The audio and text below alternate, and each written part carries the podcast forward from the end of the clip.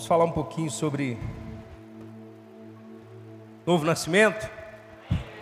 Você pode dizer amém? Eu nasci de novo, e agora? Até as lâmpadas estão tá dando glória a Deus aí.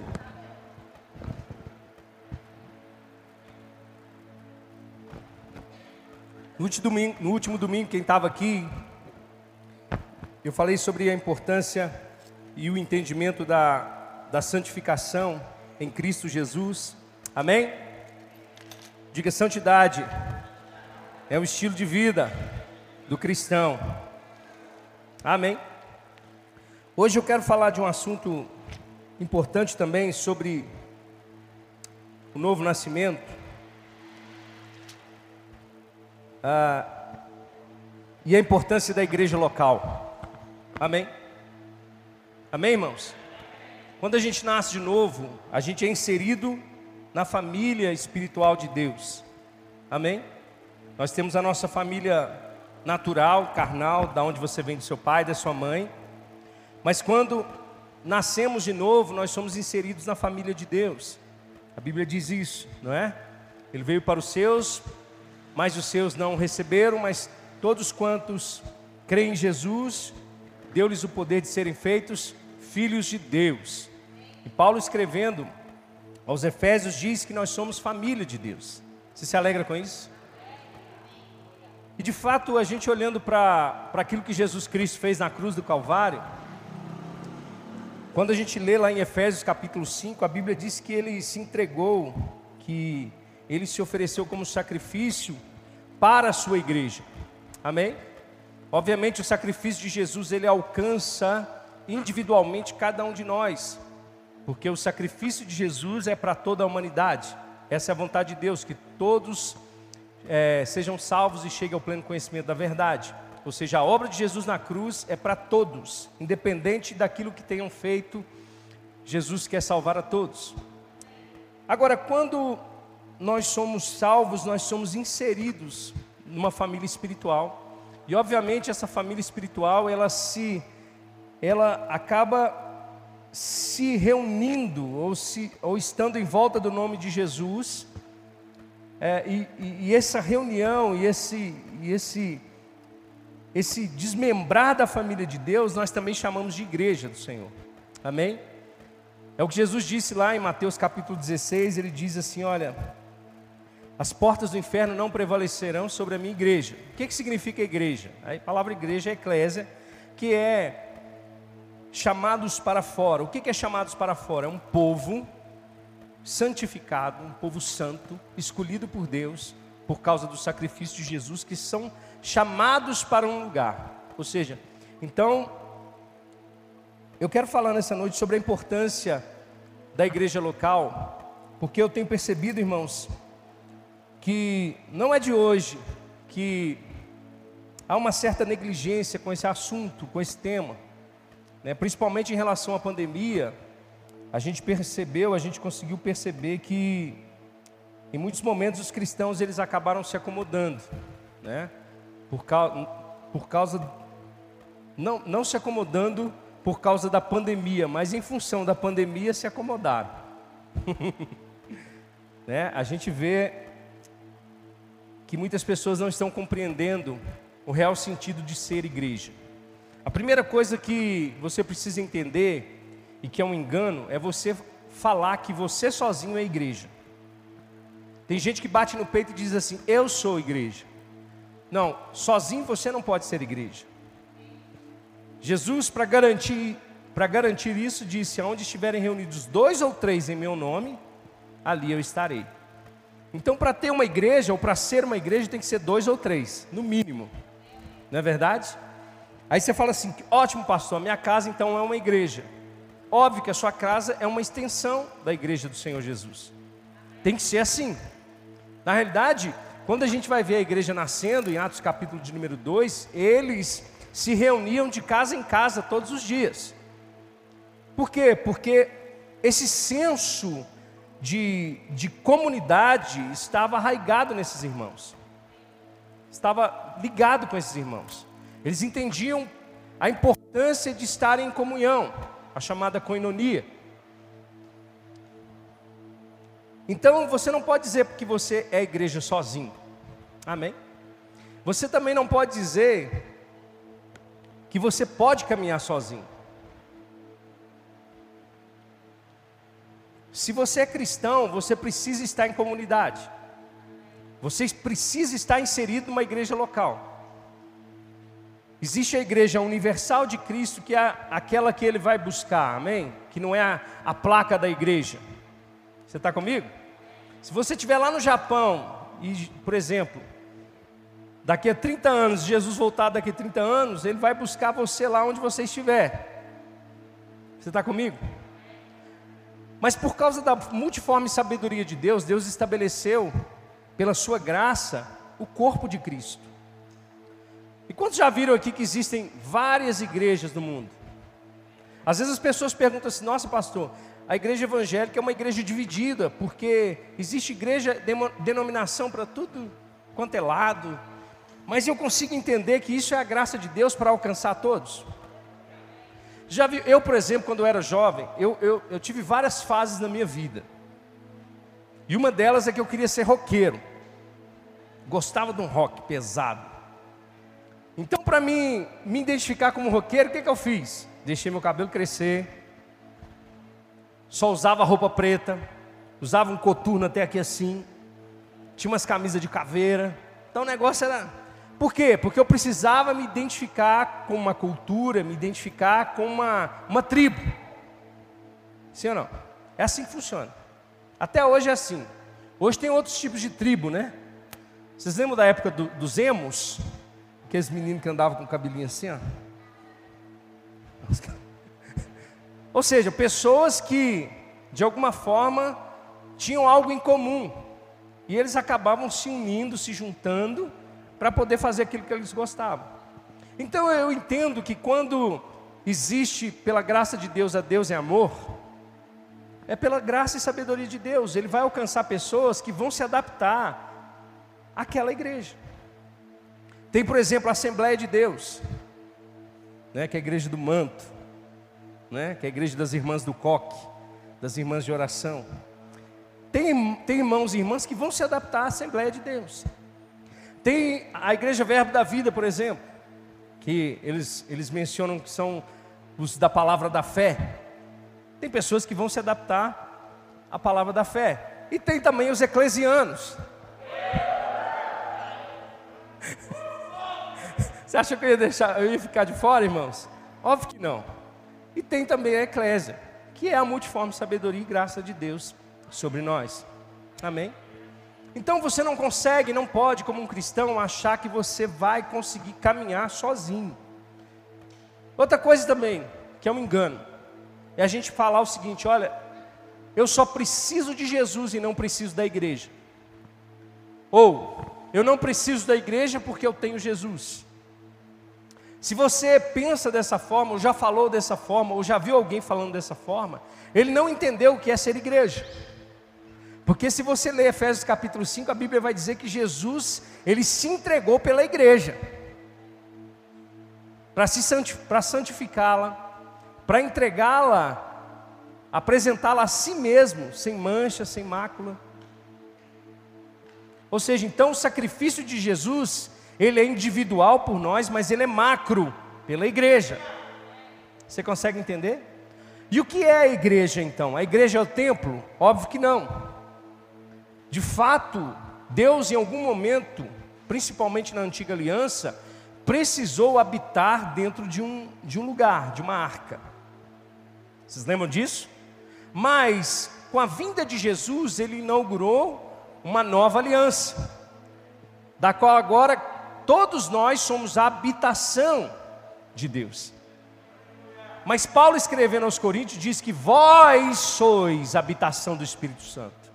Ou seja, a igreja é a habitação do Espírito Santo. A comunidade dos santos, aqueles que se reúnem para adorar a Deus, aqueles que saem das suas casas com o propósito de se unir em comunhão, em coinonia, para adorar ao Senhor, juntos, no mesmo propósito. Você está comigo? Então, Dificilmente um cristão genuíno vai dizer que ele pode viver sem igreja. Volto a dizer para você, esse ambiente aqui, esse, esse galpão é só o lugar onde reúnem todas as famílias da eclésia. Mas aonde nós estivermos, nós seremos igreja, porque estamos ao redor do nome de Jesus. Você está comigo? Eu quero que você abra comigo lá em Atos, no capítulo 14. Eu vou começar com esse texto.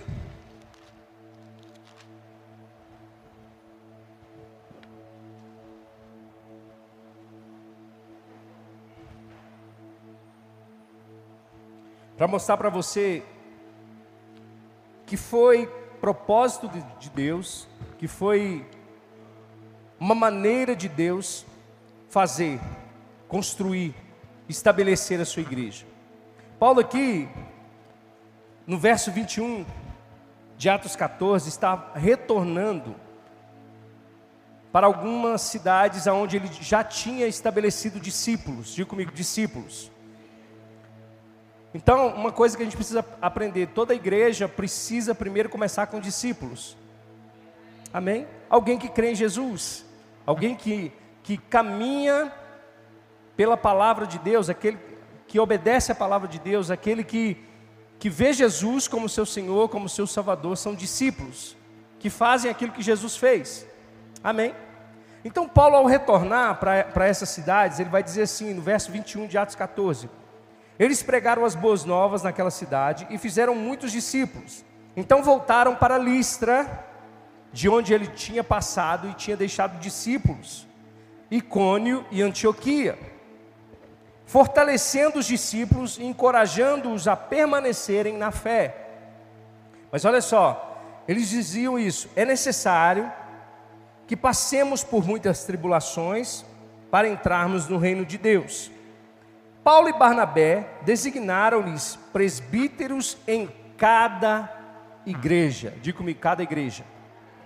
Então, provavelmente em cada lugar desses aqui, Deus estabeleceu uma igreja, aonde esses discípulos se reuniam em volta do nome de Jesus, aprendiam de Jesus, aprendiam das doutrinas de Cristo, permaneciam na fé. E quando Paulo volta para esses irmãos agora, ele começa a estabelecer os ofícios da igreja, presbíteros. Ou seja, pessoas que iriam liderar essa, essa igreja. E ele diz assim, verso 23: Paulo e Barnabé designaram-lhes presbíteros em cada igreja, tendo orado e jejuado, eles os encomendaram ao Senhor em que haviam confiado. Passando pela Pisídia, chegaram a Panfilha, e tendo pregado a palavra em Perge, desceram para Atalha. De Atalha navegaram de volta a Antioquia, onde tinham sido recomendados à graça de Deus, para a missão que agora haviam completado. Chegando ali, reuniram a igreja, diga comigo a igreja, e relataram tudo o que Deus tinha feito por meio deles, e como abrira a porta da fé aos gentios, e ficaram ali por muito tempo com os discípulos. Então, todos nós, de alguma forma, chegamos a Deus, ou chegamos a Jesus, ou conhecemos a mensagem de Cristo por intermédio de um discípulo de Jesus. Quer seja dentro de uma igreja, quer seja numa célula, quer seja numa reunião dentro de casa, quer ouvindo de repente uma mensagem pela internet, a mensagem de Cristo. Todos nós, de alguma forma, nos aproximamos de Jesus por causa disso. Agora, a partir do momento que aproximamos de Cristo e que confessamos a Jesus Cristo como Senhor e Salvador das nossas vidas, nós agora passamos a fazer parte da família de Deus, como eu tinha dito para você. Então agora, nós temos um papel no corpo de Cristo. Todos nós juntos, todos nós individualmente, temos um papel a cumprir no corpo de Cristo, na igreja do Senhor. Diga comigo, é um privilégio poder servir a Deus. E nessa noite, falando sobre igreja local, falando sobre o nascimento e esse lugar de cuidado e esse lugar de apacentamento, quando nós entendemos que nós fomos inseridos nesse lugar, desenvolvemos para nós um senso de responsabilidade. Por quê? Porque agora fazemos parte da família de Deus. E quando nós desenvolvemos esse senso de responsabilidade, também entendemos que Deus, pela sua graça, ele disponibiliza dons para a nossa administração. Você está comigo? Todos nós, irmãos, somos capacitados por Deus para oferecer algo para o outro. Vou dizer de novo. Todos nós somos capacitados por Deus para oferecer algo para o próximo. Essa pessoa que está do seu lado, ela não está aqui aleatoriamente. Ela está aqui primeiramente porque ela depende de Deus e também depende de você, porque ela faz parte da sua família e você, com seus dons, pode servir essa pessoa que está do seu lado. Então, quando nós nos inserimos na igreja local, nós começamos a desenvolver esse senso de responsabilidade, de servir a Deus. Sabe, irmãos, Paulo vai dizer que outrora nós servíamos um outro Deus com D minúsculo. Outrora a gente fazia as coisas servindo os prazeres da carne, os desejos da carne. Mas agora em Cristo Jesus, nós somos libertos dessas amarras para poder servir a Deus servindo aos irmãos. Você está comigo? Então Deus nos dá dons espirituais. Ele também nos mostra a importância de servir uns aos outros de, de cuidar um do outro, de estabelecer conexões e relacionamentos uns com os outros. Amém? Você está comigo? De promover a unidade do corpo de Cristo. Todos nós temos essa responsabilidade de promover a unidade do corpo de Cristo, de servir a Deus com alegria. Amém? Você serve a Deus com alegria, meu irmão? É um privilégio, irmãos, para nós podermos servir a Deus, podermos ser instrumentos nas mãos de Deus, podermos tocar vida de pessoas, podermos influenciar pessoas, podermos de alguma forma sermos as cartas vivas de Jesus Cristo sobre essa terra, amém? Podemos ser, ser, ser luz para esse mundo e sal para essa terra, poder ser resposta de Deus na vida das pessoas, amém? Não tem como nós servirmos a Deus sem servirmos ao nosso irmão. Então, quando nós entramos para essa família, uma das coisas que vai nos dar mais prazer é ser útil. Amém? Ser útil para alguma coisa. Eu te pergunto: você tem sido útil? Você tem respondido a Deus? Você tem feito o seu melhor para Deus?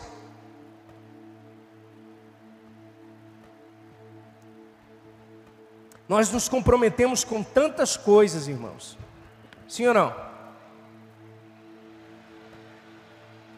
Eu te garanto que amanhã,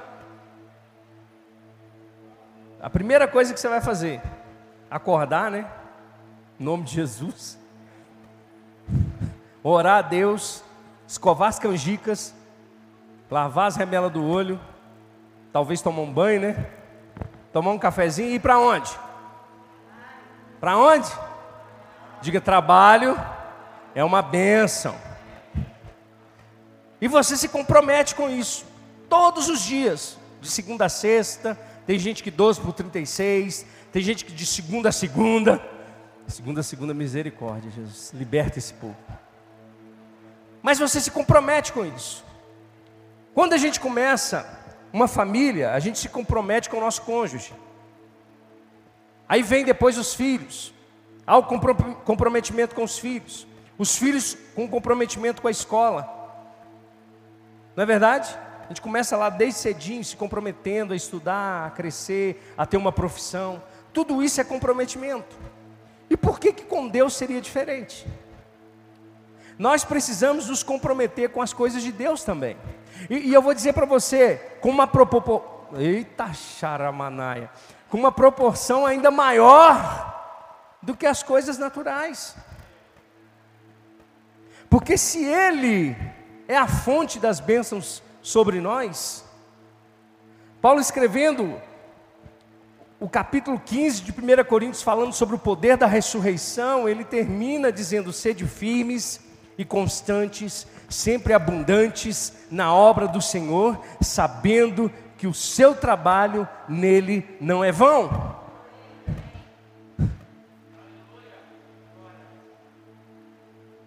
Então, Deus nos deu dons para administrar, irmãos para poder amar, irmãos para poder cuidar. Então, o nosso prazer, irmãos, é servir a Deus. Não é aquele negócio, sabe? Às vezes eu vejo pessoas que só cumprem escalas.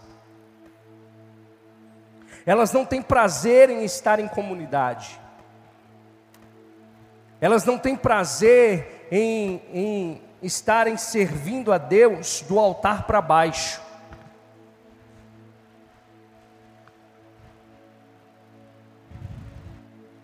Porque não só serve a Deus aqueles que estão aqui em cima. Então, se você pensa que servir a Deus é só cumprir uma escala, faça isso lá no seu trabalho. Na igreja tem que ser diferente. Primeiro, nenhuma recompensa de homem nenhum vai suprir você ao ponto da recompensa que Deus te dará ao servi-lo. Então nós temos que ser comprometidos com a igreja do Senhor, estarmos envolvidos com as coisas do Senhor. E quando você não envolve, preste atenção, há uma sobrecarga de outros membros. E a consequência da sobrecarga de outros membros é talvez falência de membros.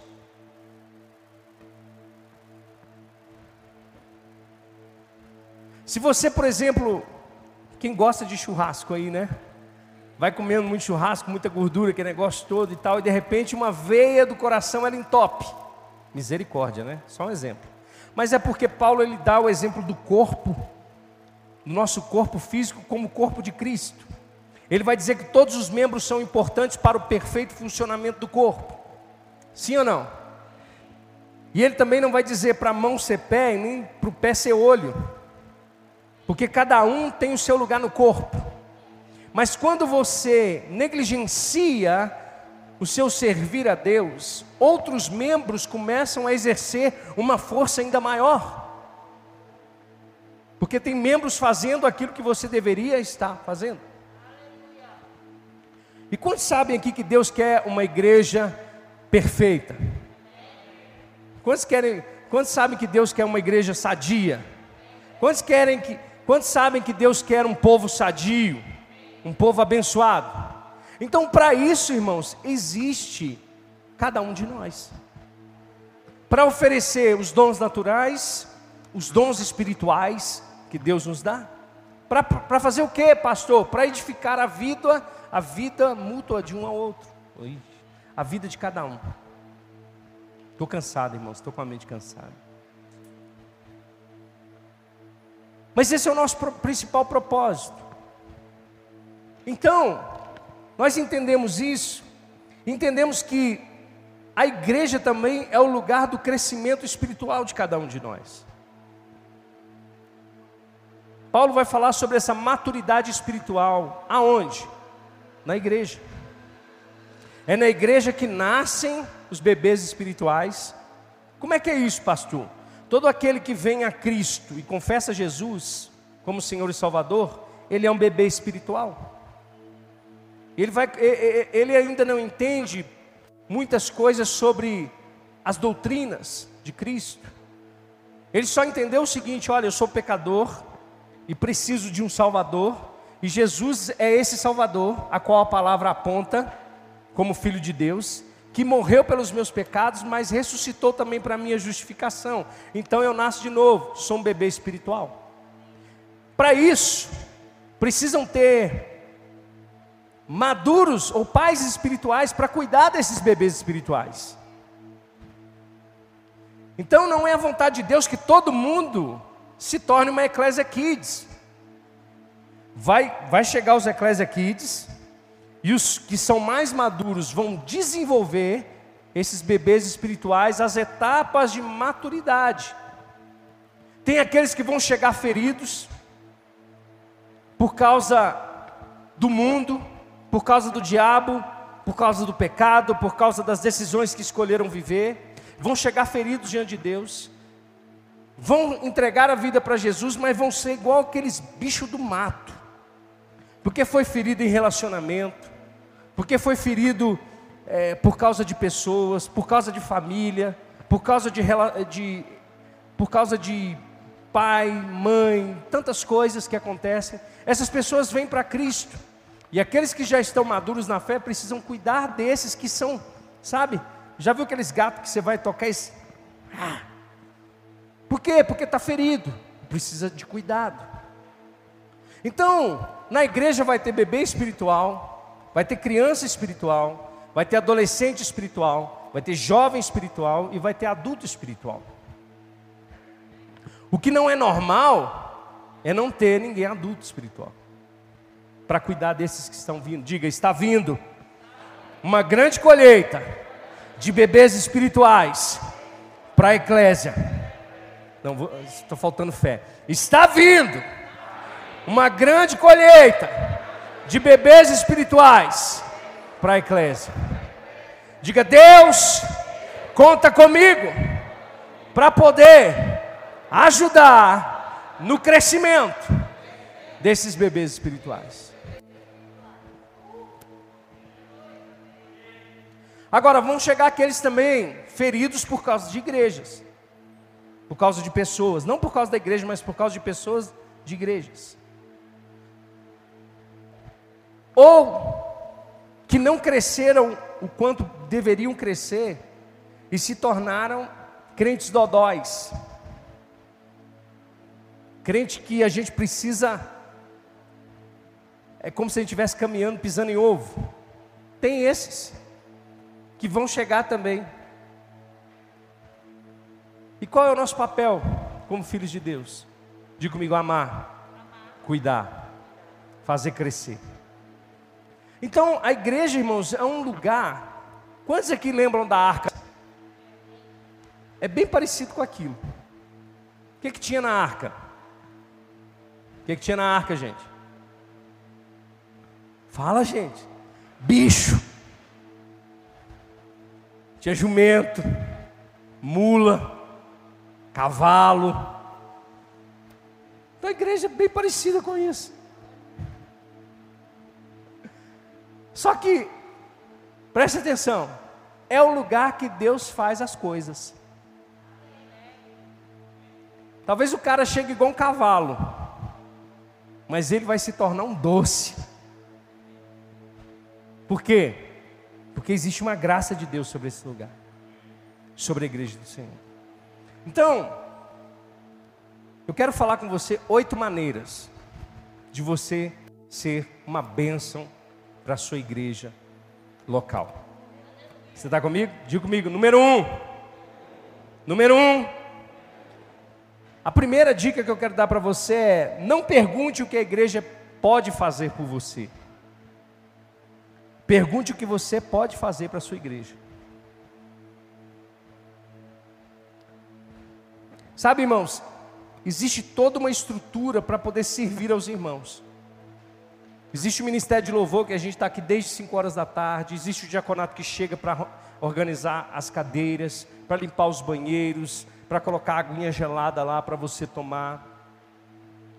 Essas pessoas já estão trabalhando. Existe o pessoal da mídias, existe a igreja de crianças, os professores, existe o discipulado, existe as ministras de dança, existem é, os pastores para poder servir. E às vezes a gente olha e diz assim: o que essa igreja pode fazer por mim? E ela pode fazer muitas coisas por você, e, essa, e esse é o nosso desejo, essa é a nossa vontade. Mas Paulo falando lá em Atos, ele diz que a melhor coisa é dar do que receber. Então, para você ser uma bênção onde você está, a melhor coisa para você perguntar é não, é: não é o que a igreja pode fazer por você, mas o que você pode fazer para poder abençoar a sua igreja local. O que está faltando? Sabe o que está faltando? Sabe o que está faltando? Você. você começar a ser uma resposta. Você se levantar. Você se erguer diante de Deus com comprometimento e dizer assim: Eu vou ser a resposta para a igreja. Eu serei uma resposta para a igreja. Sabe que a igreja ainda é deficiente, muito, deficiente em muitas áreas, que de repente você pode encaixar numa delas. Então, esse negócio de ficar perguntando o que a igreja tem para te oferecer, não é o, mais correto, mas sim o que você pode oferecer para a igreja do Senhor. Diga comigo, a primeira coisa é o que eu posso fazer pela minha igreja. A segunda coisa que você pode fazer para ser uma bênção para a sua igreja. E talvez essa seja uma coisa que poucos fazem. É orar por ela. Quantas vezes, eu vou perguntar no ano, tá irmãos? Você ora pela sua igreja. Quando você começou a gerar coisas dentro de você relacionadas à sua igreja? Quando você parou para orar, dizendo assim: Senhor Jesus, eu te dou graças pela minha igreja local. Senhor Jesus, é um lugar de cuidado, é um lugar onde eu me encontrei, é um lugar onde eu posso servir com os meus dons. Mas, Senhor Jesus, eu oro pela vida, a vida do Senhor sobre aquela igreja. Eu oro por novos nascimentos, eu oro por salvação, eu oro por libertação, eu oro por cura, eu oro para que a minha igreja seja uma igreja relevante no lugar onde nós estamos. Eu oro, Deus, pela vida do meu pastor, eu oro pela família do meu pastor, eu oro pela liderança dessa igreja, eu oro pelas finanças da igreja, eu oro para que a cada dia mais seja acrescido pessoas, que cada dia mais pessoas caiam na graça do Senhor e sejam acrescentados a essa igreja eu oro pelos ministérios da igreja, eu oro por visão, eu oro, Pai, para que a tua vontade seja estabelecida sobre essa igreja. Quantas vezes nós oramos pela nossa igreja?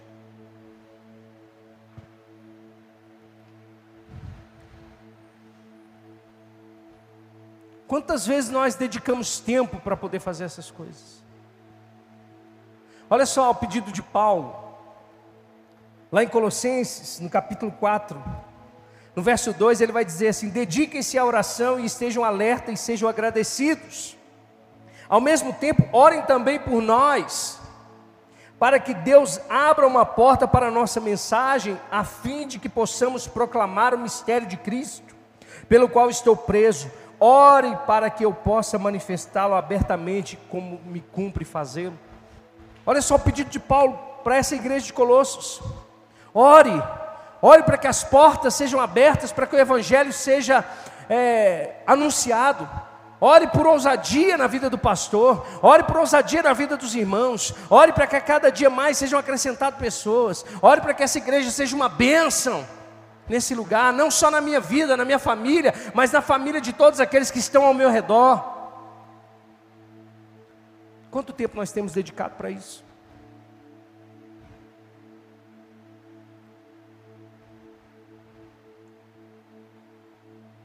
Tem um, um memezinho que o pessoal até me, me publica de vez em quando aí, falando assim: o pastor, ele vai tomar um café, sentado na mesa, em paz. Aí ele começa a tomar um café e fala: Nossa, o culto essa semana, Fulano não foi, Ciclano está doente, Beltrano está desviado, a irmã está precisando de visita, o irmão está no hospital, a igreja está com as finanças baixas, e o pastor nem começou a tomar o café e está lá quase morrendo.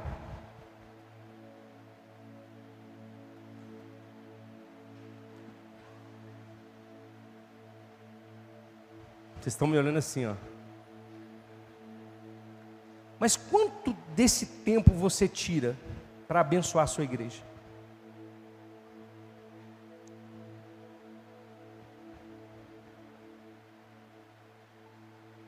Vocês estão aqui? Diga eu, vou orar pela minha igreja, pelo meu pastor, pelos líderes, pelo crescimento, pelo desenvolvimento da obra de Deus. E por último, orar uns pelos outros. Sabia que é um mandamento?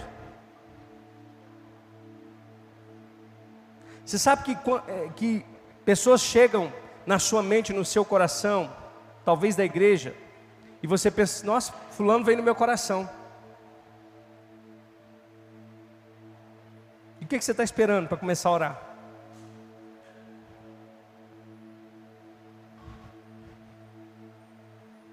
Mas o nosso comprometimento com tantas outras coisas esquece, a gente acaba esquecendo de ser uma benção na vida dos irmãos. Então se comprometa. Ore pela, pela vida daqueles que estão próximos de você, mas ore também por aqueles que você mal conhece dentro da igreja.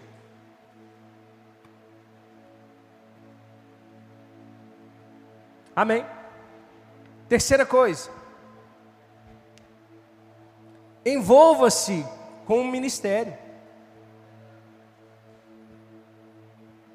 Envolva-se. Busque direção de Deus. Agora, às vezes a gente fica esperando Deus abrir os céus para poder falar para a gente o que, que a gente precisa fazer.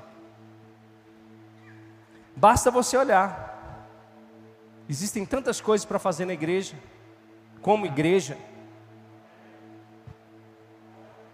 Você está comigo? Pastor, eu não quero servir em nada na igreja porque eu acho que já tem gente demais servindo. Você que pensa.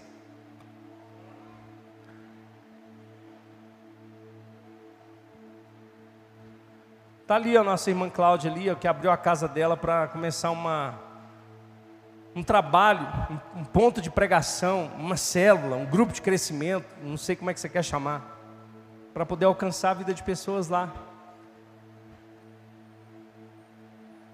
Por que, que você não faz o mesmo? Pastor, não é, não é direção da igreja, não é visão da igreja, irmãos. Todo lugar que a gente puder abrir uma porta de uma casa para ser extensão da igreja é benção. Tem o ministério do diaconato que está aí, ó. Você pode servir, uma benção. Sexta-feira eu estava limpando banheiro. Pergunta se, eu, se tem algum problema. Não tem nenhum problema.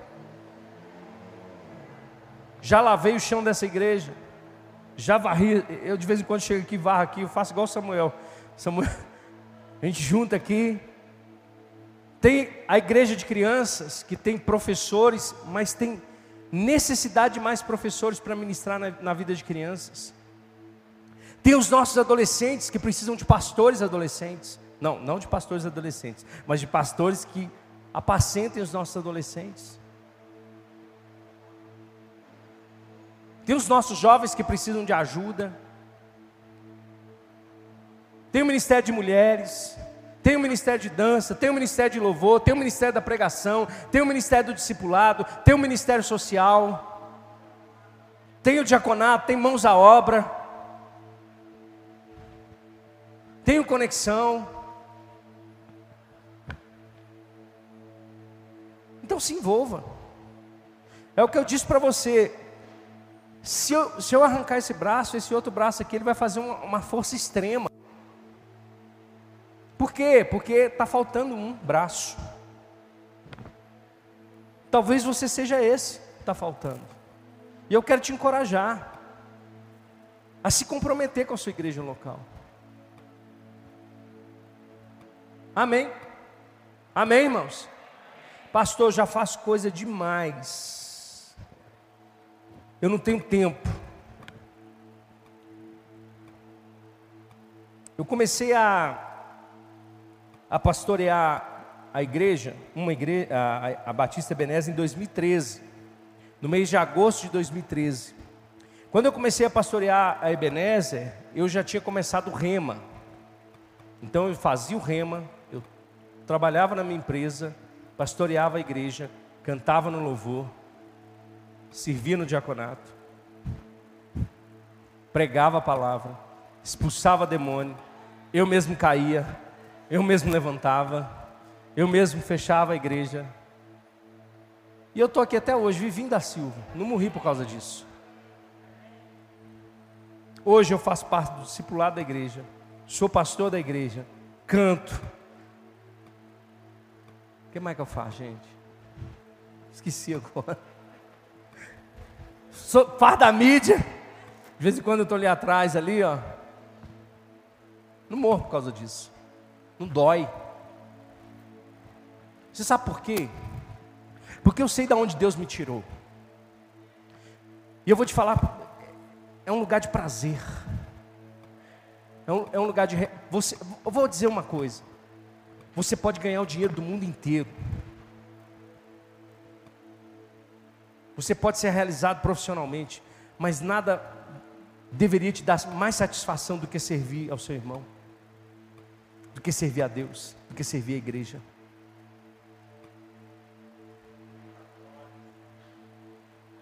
A gente tem que ah, glória a Deus, hoje é meu dia de servir na igreja, aleluia. Vou dar o meu melhor para Deus, vou entregar o meu melhor para meu irmão, vou oferecer tudo que eu tenho. Eu me preparei para isso, eu me preparei para esse dia, para servir a Deus, para servir aos meus irmãos com alegria.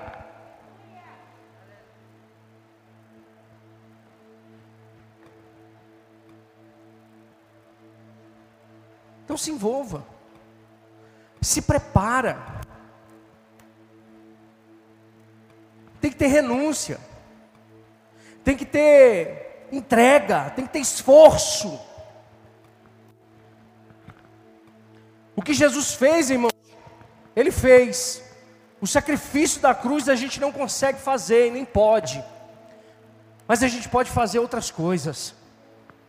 A gente pode ser expressão de Jesus na vida das pessoas. Nem que você fique ali fora, ali de repente, que eu declaro, em nome de Jesus, daqui uns dias a gente vai ter até gente ali fora para poder ajudar no estacionamento. Não é problema você ficar lá fora, você está servindo. Nem que seja num dia chuvoso, você chega lá fora com guarda-chuva e fala assim: Ué, estou aqui para te servir, ó. Vem comigo, vem com o Davizinho, vou te levar lá dentro. Você vai chegar lá sequinho, porque eu estou aqui para servir. Nem que seja para dar uma paz no Senhor ali na porta com um sorriso no rosto. Pastor, não tem motivos para sorrir. Tem! Tem, tem porque você estava condenado, tinha uma dívida que você não poderia pagar, e Jesus pagou no seu lugar, e Jesus te fez livre. Você tem todo o motivo do mundo para dar um sorriso. Dá um sorriso para esse irmão que está do seu lado. Você pode sorrir além dessa máscara.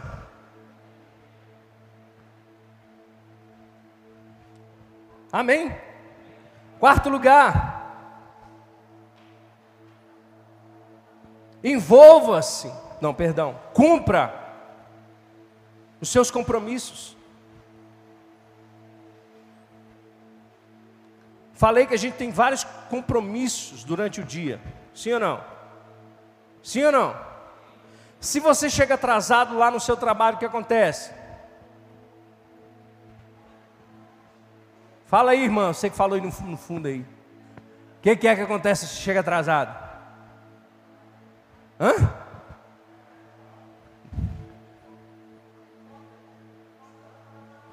Corta no salário, né? Corta onde dói, né?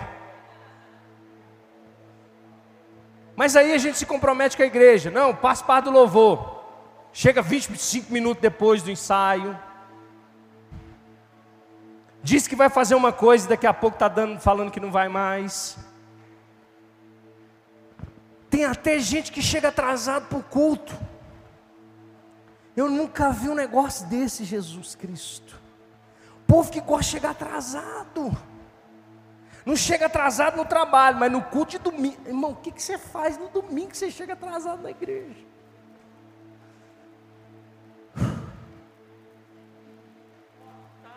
Se você não gosta do louvor, eu vou dizer para você uma coisa: você tem que nascer de novo. Tem que nascer de novo. faz tudo, faz tudo, faz tudo, mas para Deus está sempre deixando para último, na lista. Não pode não, irmãos. A gente precisa ser um povo de excelência. Vou dizer de novo, a gente precisa ser um povo de excelência.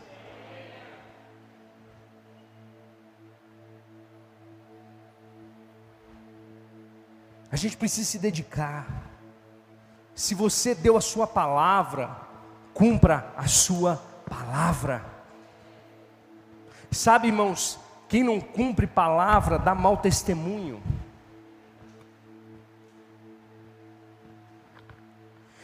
Nós não estamos aqui fazendo algo que, que não é uma realidade. Jesus, irmãos, ele morreu por nós. E tudo que nós fizermos não chega no nível daquilo que ele fez por nós de, por nós de intensidade, de comprometimento. Paulo, escrevendo aos Filipenses, no capítulo de número 2, fala sobre o comprometimento de Cristo, que sendo Deus, como Deus, não levou por usurpação ser igual a Deus, mas se esvaziou da sua glória. E foi obediente até morte e morte de cruz.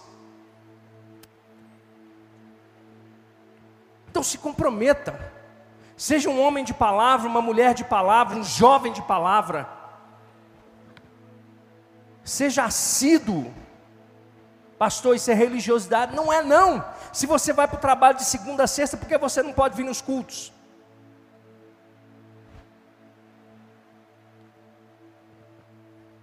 Se você faz a sua faculdade, tem gente aí, irmãos, fazendo faculdade, mestrado, doutorado, 50 anos estudando. E não tem problema nenhum, tem que fazer isso mesmo, tomara que você fique muito rico para ofertar. Mas se comprometa, aquilo que você falou, não, pastor, eu estou aqui, ó, estou entrando nesse ministério. Se comprometa com esse ministério, se comprometa com a sua liderança, se comprometa com as coisas que Deus colocou nas tuas mãos. Amém? Vocês estão aqui ainda não? Glória a Deus. Quinta coisa. Submeta-se à visão da sua igreja. Amém. Mas eu queria que a minha igreja fosse igual à do fulano. Então vai para a igreja do fulano.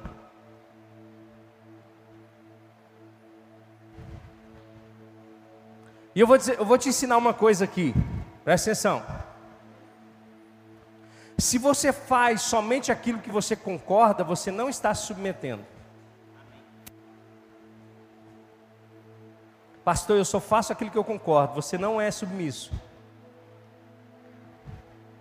Sabe quando você é submisso? Mesmo quando você não concorda, você faz. E aqui eu não estou dizendo para você fazer algo que está além ou fora da palavra de Deus. Se qualquer pastor, liderança, ou qualquer coisa que chegue perto de você e faça, fale para você fazer algo que fira a palavra, aí você não precisa se submeter. Mas se submeter a uma visão é segurança. Falar as mesmas coisas é segurança. Eu estou falando aqui de novo nascimento desde outubro, novembro. Por quê? Porque a gente precisa. Não é que eu, tô, eu não tenho mensagem, não, irmãos, é porque há uma necessidade de comprometimento daqueles que nasceram de novo, de se submeterem.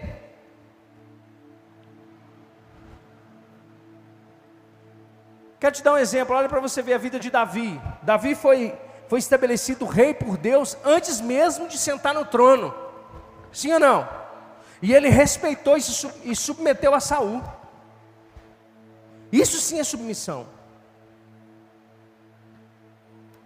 Outro exemplo, Ana estava adorando a Deus naquele desespero, porque queria ter um filho. De repente ele olhou para ela e falou assim para ela: Você está bêbada, irmã? Ela falou assim: Não, eu só estou desesperada, chorando, porque eu queria ter um filho e não posso. E ele falou assim: vai embora, pode ir para sua casa, a sua resposta vai chegar daqui a um ano. E ela se submeteu e as coisas aconteceram. Submissão é segurança.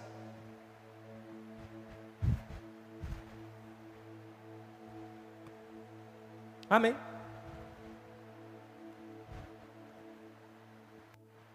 É a gente guardar o nosso coração. O problema da insubmissão está diretamente ligado, normalmente, à, à personalidade. Ah, mas eu não bato com fulano. Ah, mas ciclano podia ter feito assim. Se fosse comigo seria diferente. Mas a questão toda é essa. A submissão está em você se submeter além da sua vontade.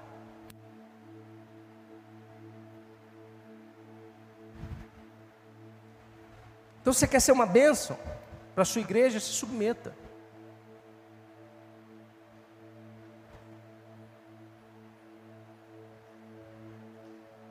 Olhe para o seu coração hoje. Eu, eu, eu, às vezes eu olho para as pessoas e falo assim: Meu Deus do céu, onde que essa pessoa está com o coraçãozinho?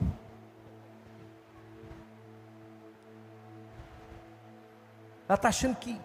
O que, que é? Que é a última Coca-Cola do deserto? Que é a última bolachinha do pacote? Que não que não se submete a ninguém, que não, que não faz nada. Isso não funciona. A gente, a gente vê ministérios se perdendo por causa disso, pessoas se perdendo por causa do coração. Mas eu não concordo. Tá, mas a gente não vai concordar com tudo. Se eu perguntar para vocês aqui, que cor vocês queriam no altar da igreja? Aí eu mexi, né? Rosa, ótima, uma ótima cor.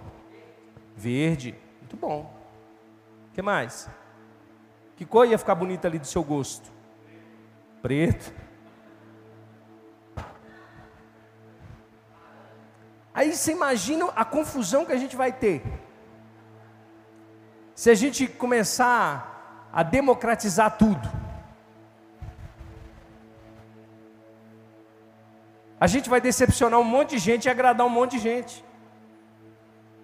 E diga assim: Deus não fez a sua igreja para satisfazer uns e desagradar outros.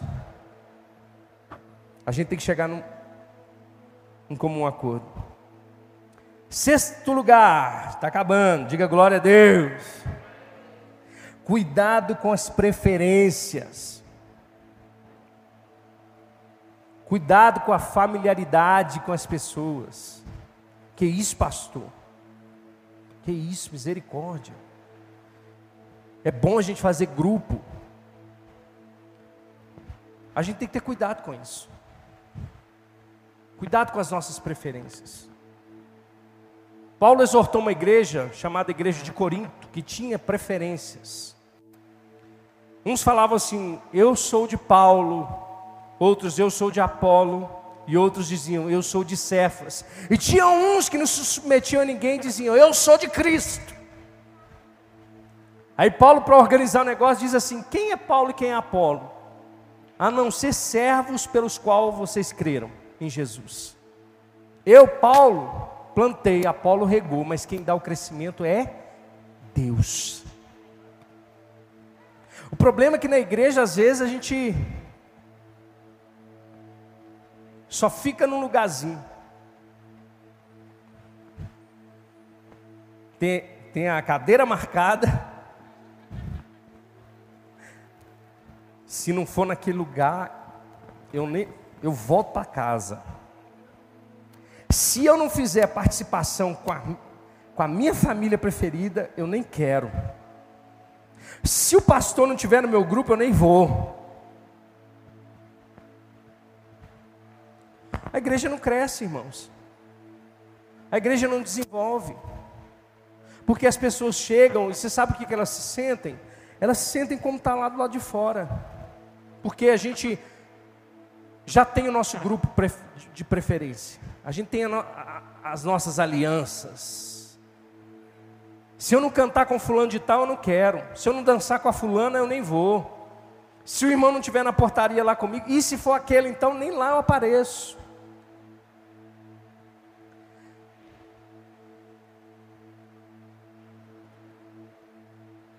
É errado você ter amizades? Óbvio que não.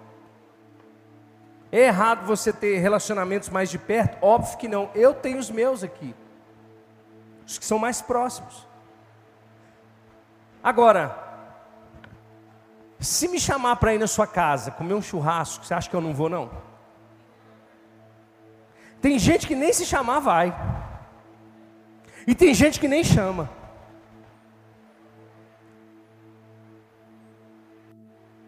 Mas nós somos uma família. Nós somos um corpo. Nós somos uma igreja local. Você vai ter pessoas que são mais próximas, mas todos são irmãos.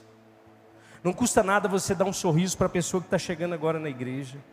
Não custa nada você dar um abraço, um aperto de mão e dizer assim: Olha, sei que você está chegando agora, bem-vindo à família e eu faço parte da sua família. Conta comigo.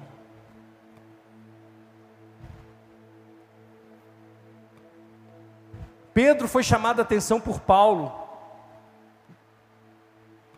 porque Pedro desceu para Galácia e começou a comer com os gentios, e os gentios comiam de tudo, e o povo judeu não come de tudo, e Pedro está lá no churrasco comendo uma carne de porco, uma pancetinha, e quando o povo da circuncisão desce para lá, Pedro levanta, coloca o paletó, a Bíblia debaixo do braço e diz: Paz Senhor, meus irmãos, distância daqueles gentios. Aí Paulo vai e chama a atenção de Pedro cara a cara diante de todos. Porque esse tipo de comportamento não serve para os cristãos. Você pode dizer um amém de vez em quando? Você pode me ajudar a pregar? Sétima coisa. Nosso Deus, supere as ofensas. Supere as ofensas. Supere os machucados. Supere as feridas que muitas das vezes vão surgir na sua caminhada cristã na sua vida de igreja. Supere todas essas coisas. Isso não pode ser maior do que o perdão. Tem pessoas que são tão frustradas, irmãos, que elas não conseguem mais se abrir, elas não conseguem mais se alegrar, elas não conseguem mais servir a Deus por causa de frustrações, por causa de, de perseguições, por causa de, de, sabe, de ofensas.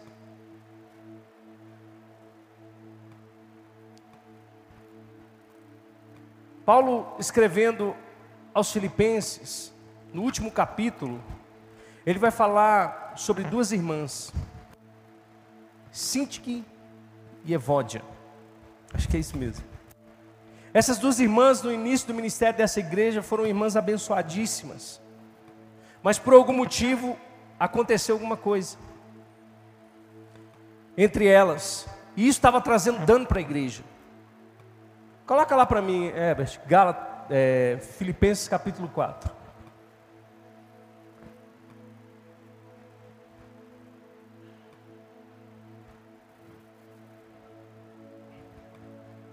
Portanto, meus irmãos, a quem amo e de quem tenho saudade, vocês que são a minha alegria e a minha coroa, permaneçam assim firmes no Senhor. Calma, irmão. Ó oh, amados, vai para o próximo. O que eu rogo a Evódia e também a Sintique é que vivam em harmonia no Senhor. Vai para o 3. Sim, e peço a você, leal companheiro de julgo, que as ajude pois lutaram ao meu lado na causa do Evangelho com Clemente e meus demais cooperadores. Os, meus, os seus nomes estão no livro da vida. Então, Paulo está nos ensinando uma coisa: que mesmo que haja atritos, mesmo que haja situações que de repente possa te ferir, a melhor maneira de resolver essas coisas é superando tudo isso. Põe Romanos capítulo 15.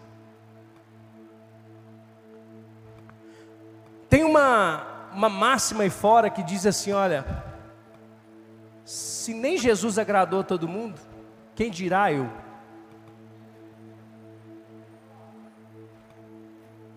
Mas eu vou te mostrar que isso é mentira. Nós que somos fortes devemos suportar as fraquezas dos fracos e não agradar a nós mesmos.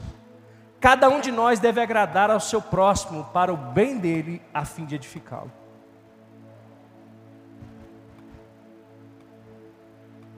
Que, que você tem que fazer então com essa ofensa? Superar. Pastor, mas me falou, falou e supera. Você tem o Espírito Santo. Você tem a graça de Deus sobre a tua vida. Você tem a palavra que te ajuda. E eu vou dizer para você, quando você supera essas coisas, você acaba com a artimanha de Satanás. Porque se tem uma coisa, irmãos, que, que, que, que atrapalha o crescimento da igreja é intriga, contenda, divisão. Então supera. Seja maduro o suficiente. Eu, eu, eu, pastor Eduardo, quero estar lá. Põe no um de novo. Eu quero estar ali, ó, nós que somos fortes. Eu quero estar nessa lista. Agora, para estar nessa lista, o que, que você tem que fazer? Renunciar. Para você estar nessa lista, o que, que você tem que fazer? Me ofendeu, mas Cristo é mais na minha vida. Eu não vou deixar que isso me atinja. Para me ser uma bênção para a minha igreja, eu vou superar todas essas coisas. Está comigo? E para finalizar, ah, rapaz, vou acabar até cedo hoje. Glória a Deus. Diga comigo, oitavo lugar, para me ser uma bênção. Seja um ofertante consistente.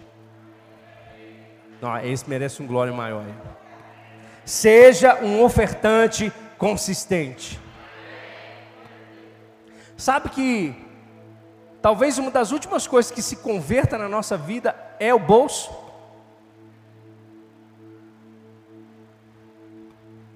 E eu te falo de experiência própria, porque eu não tinha discernimento. Eu nasci de novo, eu me converti, e eu, e eu queria me batizar, mas eu falei assim: eu só vou me batizar o dia que eu começar a ser dizimista da igreja. Ei, gente, esse negócio de mérito próprio é uma beleza. Porque aquilo te faz bem. Você chega diante de Deus e fala assim: está vendo? Estou cumprindo tudo agora. Mas na realidade, vai além de uma obrigação. Tinha-se obrigação na lei. E eu vou dizer para você: o, o, dízimo é antes da lei. Porque Abraão deu o dízimo de tudo que, que ele tinha antes da lei. Se tornou uma obrigação na lei porque Deus precisava desse dízimo para manter. Olha para você ver, Deus, dono do ouro e da prata, falou assim: Olha, eu tenho uma tribo, a tribo de Levi, que vocês, com o dízimo de vocês, vai sustentar. Deus podia, se Deus fez maná cair do céu, codornizes, se Deus fez com o profeta Elias, num tempo de seca, beber água de um, de um ribeiro e comer carne que um corvo trazia para ele, quanto mais, irmãos, levantar recurso. Mas você sabe o que Deus quer fazer? Mudar o nosso coração. Quando você está ofertando, quando você é consistente nisso, não é Deus que ganha, é você que muda.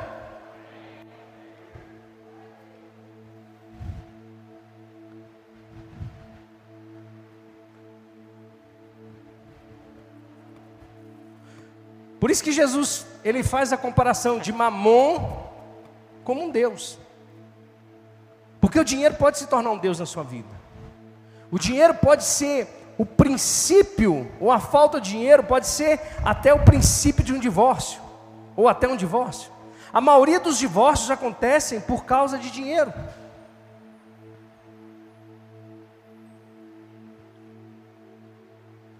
E quanto sabe que quando Deus faz a obra, Ele faz completa? Então o nosso bolso também é convertido.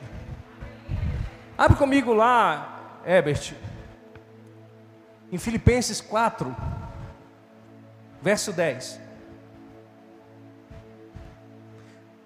Alegro-me grandemente no Senhor, porque finalmente vocês renovaram o seu interesse por mim. De fato, vocês já se interessavam, mas não tinham oportunidade para demonstrá-lo. Verso 11. Não estou dizendo isso porque esteja necessitado, pois aprendi a adaptar-me a toda e qualquer circunstância. Sei o que é passar necessidade, sei o que é ter fartura, aprendi o segredo de viver contente em toda e qualquer situação, seja bem alimentado, seja com fome, tendo muito ou passando necessidade. Espera aí. Paulo está falando aqui, ele está agradecendo essa igreja de Filipos porque eles, de alguma maneira, desejavam suprir as necessidades dele. E fizeram isso mais de uma vez. Mas Paulo está dizendo ali: olha, não porque eu esteja necessitado, porque eu aprendi a viver contente toda e qualquer situação.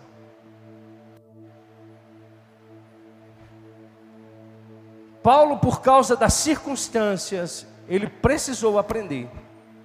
Agora, esse contente não é por causa da circunstância, mas é se contentar em Deus. Porque se Deus chamou para a obra, Ele vai suprir. Agora, é uma pena Deus suprir, não por intermédio da igreja, por intermédio de outros.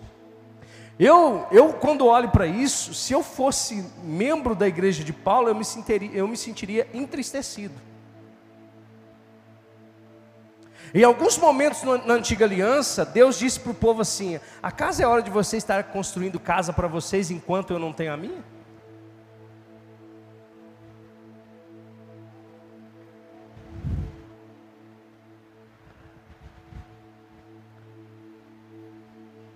E obviamente, a gente precisa alcançar um equilíbrio, porque existe aqueles que mercantilizam a fé, e eu não estou dizendo sobre isso. Eu estou dizendo sobre uma consciência de ser uma bênção para a igreja que você pertence. E que isso não é uma obrigação, mas é uma atitude de gratidão àquilo que Deus fez por você e também por essa igreja que te serve. Aí Paulo continua dizendo, vai lá. Tudo posso naquele que me fortalece. Apesar disso, vocês fizeram bem em participar das minhas tribulações. Como vocês sabem, Filipenses, nos seus primeiros dias do Evangelho, quando parti da Macedônia, nenhuma igreja partilhou comigo no que se refere ao dar e receber, exceto vocês. Então, Paulo, além de exaltar essa igreja, ele fala de outras que não participaram dos seus sofrimentos. Verso 16: Pois estando eu em Tessalônica, vocês me mandaram ajuda não apenas uma vez, mas duas, quando tive necessidade. Não que eu esteja procurando ofertas, mas o que pode ser creditado na conta de vocês. Pegue isso aqui.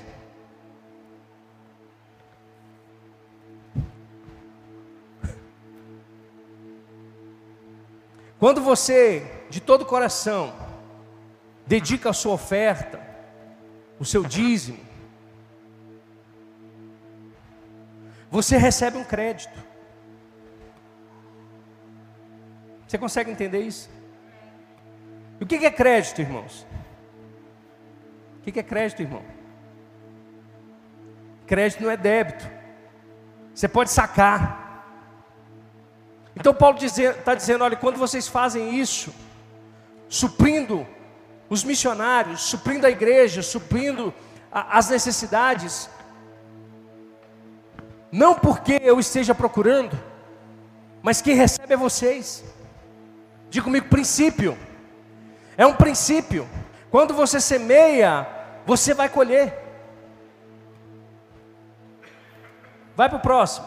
Estou acabando. Recebi tudo que tenho, tudo, recebi tudo e o que tenho é mais que suficiente, estou amplamente suprido. Agora que recebi de Epafrodito os donativos que vocês enviaram, são uma oferta de aroma suave, um sacrifício aceitável e agradável a Deus. Então, oferta e dízimo é adoração. Vou dizer de novo para você ser abençoado. Oferta e dízimo é adoração. Adoração não é só você cantar louvores, é você também ofertar e dizimar. Daqui a pouco vai ser São, jo é, São Joaquim de Bicas, daqui a pouco, talvez, Esmeraldas, Joatuba, outros bairros de Betim somos mais de mil, outros lugares. E como é que isso acontece?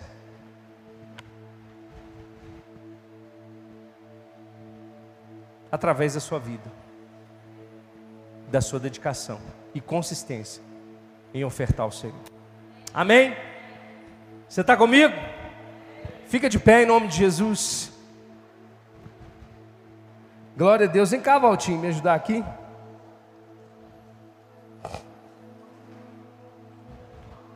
Você quer ser uma bênção para o Senhor e para a sua igreja? Sim ou não? Então se comprometa. Se comprometa.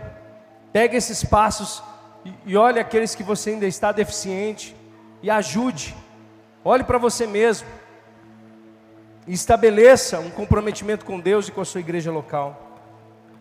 Eu anotei uma frase aqui do pastor Eliezer Rodrigues.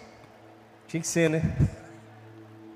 Que diz assim: Eu recebi Jesus dentro de uma igreja, fui discipulado dentro de uma igreja, aprendi sobre princípios bíblicos dentro de uma igreja, aprendi a servir uns aos outros dentro de uma igreja, aprendi a evangelizar o mundo com meu pastor dentro da igreja. Enfim, assim como eu, muitas pessoas também são gratas à igreja que tem. Diga assim: Eu amo a minha igreja. Aleluias. Coloca a mão no seu coração, quero orar com você nessa noite.